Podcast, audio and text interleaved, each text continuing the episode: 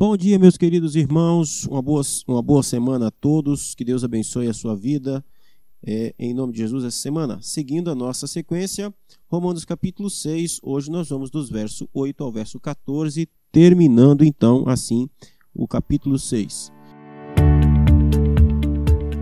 Olá, meu nome é Kennedy Matos e você está no meu podcast. Toda semana uma nova mensagem para você, a exposição e explicação do texto bíblico o meu objetivo é que as mensagens pregadas na minha igreja alcancem também você que está longe. O desejo do meu coração é que de alguma forma, pela graça de Deus, você seja edificado por essa mensagem e que Deus cumpra o propósito dele na sua vida. Você também pode compartilhar essa mensagem com seus amigos, com seus contatos, nas suas redes sociais. Vamos à mensagem e Deus te abençoe. Ora, se já morremos com Cristo, cremos que também com ele viveremos. Sabedores de que, havendo Cristo ressuscitado dentre os mortos, já não morre, a morte já não tem domínio sobre ele. Pois quanto a ter morrido de uma vez para sempre, morreu para o pecado, mas quanto a viver, vive para Deus. Assim também vós considerai-vos mortos para o pecado, mas vivos para Deus em Cristo Jesus.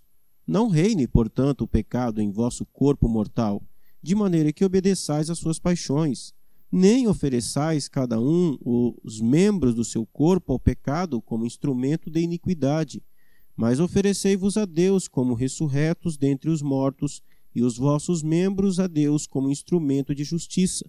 Porque o pecado não terá domínio sobre vós, pois não estáis debaixo da lei, e sim da graça. Muito bem. Bom, o que o apóstolo Paulo está falando aqui é de uma nova vida com Cristo. Como é que nós devemos viver uma nova vida uma vez que nós ressuscitamos com Ele? Nós já vimos no podcast passado que, porque fomos ressuscitados com Cristo, então há uma nova vida. Nós morremos para aquela vida de escravo que nós tínhamos antes. E agora ele diz: ora, se já morremos com Cristo, cremos que com Ele também viveremos. Ou seja, se nós morremos com Cristo e ressuscitamos com Cristo, agora nós vivemos com Cristo. E viver com Cristo é uma, viver uma vida que Cristo nos conduz para que vivamos. Aí ele vai dizer no verso 9: Sabedores de que, havendo Cristo ressuscitado dentre os mortos, já não morre, a morte já não tem domínio sobre ele. O que o apóstolo Paulo está fazendo aqui é exatamente esse paralelo. Aquilo que acontece com Cristo e aquilo que aconteceu com Cristo a, também acontece conosco. Então não precisamos ter medo da morte, não precisamos ter uma relação com a morte como nós tínhamos antes, quando nós éramos, estávamos debaixo do domínio do pecado. Porque lá na frente o apóstolo Paulo vai até terminar o capítulo 6, é, e eu disse que ia terminar o capítulo 6 hoje, não, nós vamos terminar uma parte, né? Chegamos na metade dele. Mas lá no fim, o apóstolo Paulo vai dizer que o pecado paga os seus escravos com a morte.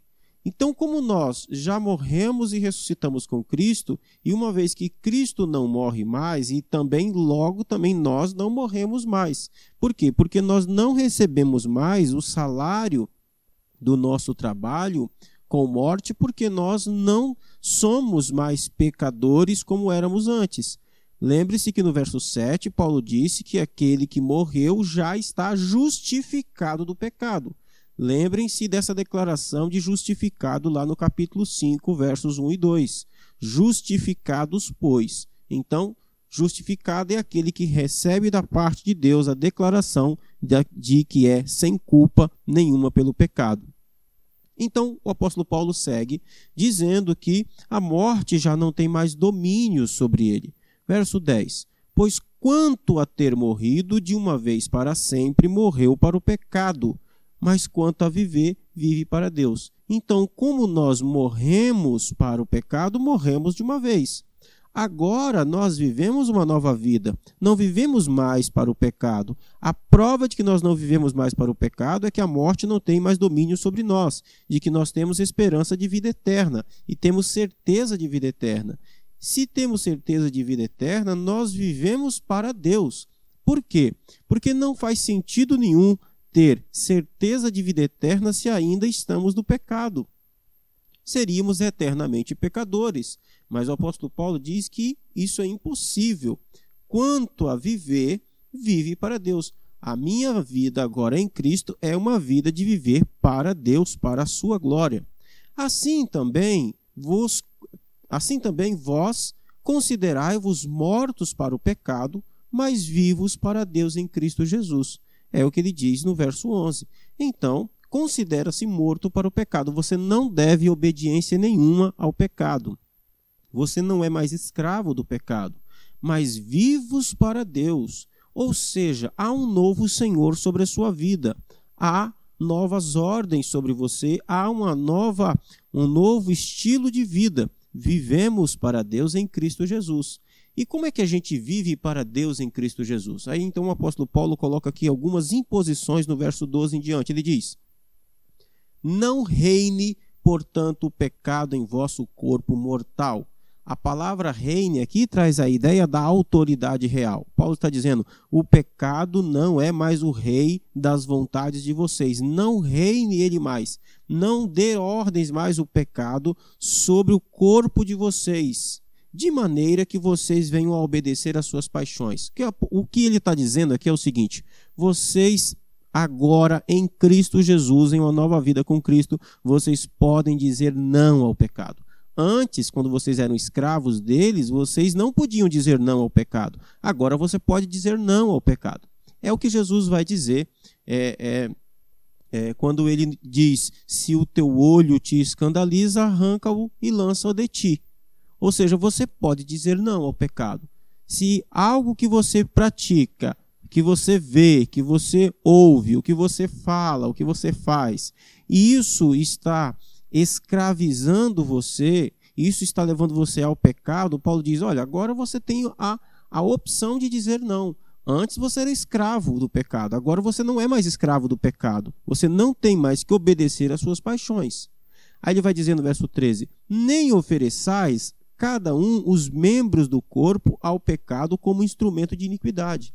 Ou seja, antes as suas mãos, os seus pés, a sua mente, a sua boca, a sua sexualidade, era escravizado, não apenas escravizado ao pecado, você as suas vontades não apenas não eram escravizadas, mas os seus próprios membros eram oferecidos para praticar, para fazer aquilo que o pecado é, é havia distorcido nos, nas suas vontades, no seu desejo. Aí agora ele diz assim: mas oferecei-vos a Deus como ressurreto dentre os mortos, e os vossos membros a Deus como instrumento de justiça. Perceba que ele, ele diz: olha, é, ofereça, é, é, dedique a Deus como, como ressurreto, como alguém como alguém que realmente passou pela experiência de nascer de novo, como alguém que passou pela experiência de ter morrido e ressuscitado para uma nova vida. Ofereça os seu, seus membros a Deus, as suas mãos que antes roubava, agora não roube mais, trabalhe, como o apóstolo Paulo vai orientar em outra carta. Se aquele que aquele que roubava não roube, antes trabalhe para que possa é, ajudar o outro. Então ofereça os seus membros sua, as, suas, as suas virtudes, as suas faculdades, as suas posses, tudo aquilo que você é e tem, é como instrumento de justiça a Deus. E aí no verso 14 ele vai resumir, concluir dizendo o seguinte: Porque o pecado não terá domínio sobre vós. Isso aqui é uma certeza que o apóstolo Paulo está dizendo. O pecado não terá domínio sobre vocês. Por que não? Porque vocês já morreram para o domínio dele. E aí ele vai dizer: porque vocês não estão debaixo da lei, e sim da graça. Ok? Isso aqui vai levantar um questionamento que nós vamos explicar é, no nosso próximo podcast. Mas trocando aqui, é, é, concluindo esse assunto, é exatamente isso que o apóstolo Paulo quer nos trazer aqui. Olha, Agora você pode dizer não ao pecado. Agora você pode viver uma vida que agrada a Deus. Antes, quando você era escravo do pecado, você não conseguia resistir a ele. Ele ordenava e você fazia. Agora isso mudou, porque agora você é livre do domínio do pecado em Cristo Jesus para fazer as coisas que Deus realmente deseja que você faça. Amém? Fique na paz. Deus abençoe a sua vida e nós voltamos amanhã, se Deus quiser, e abençoar.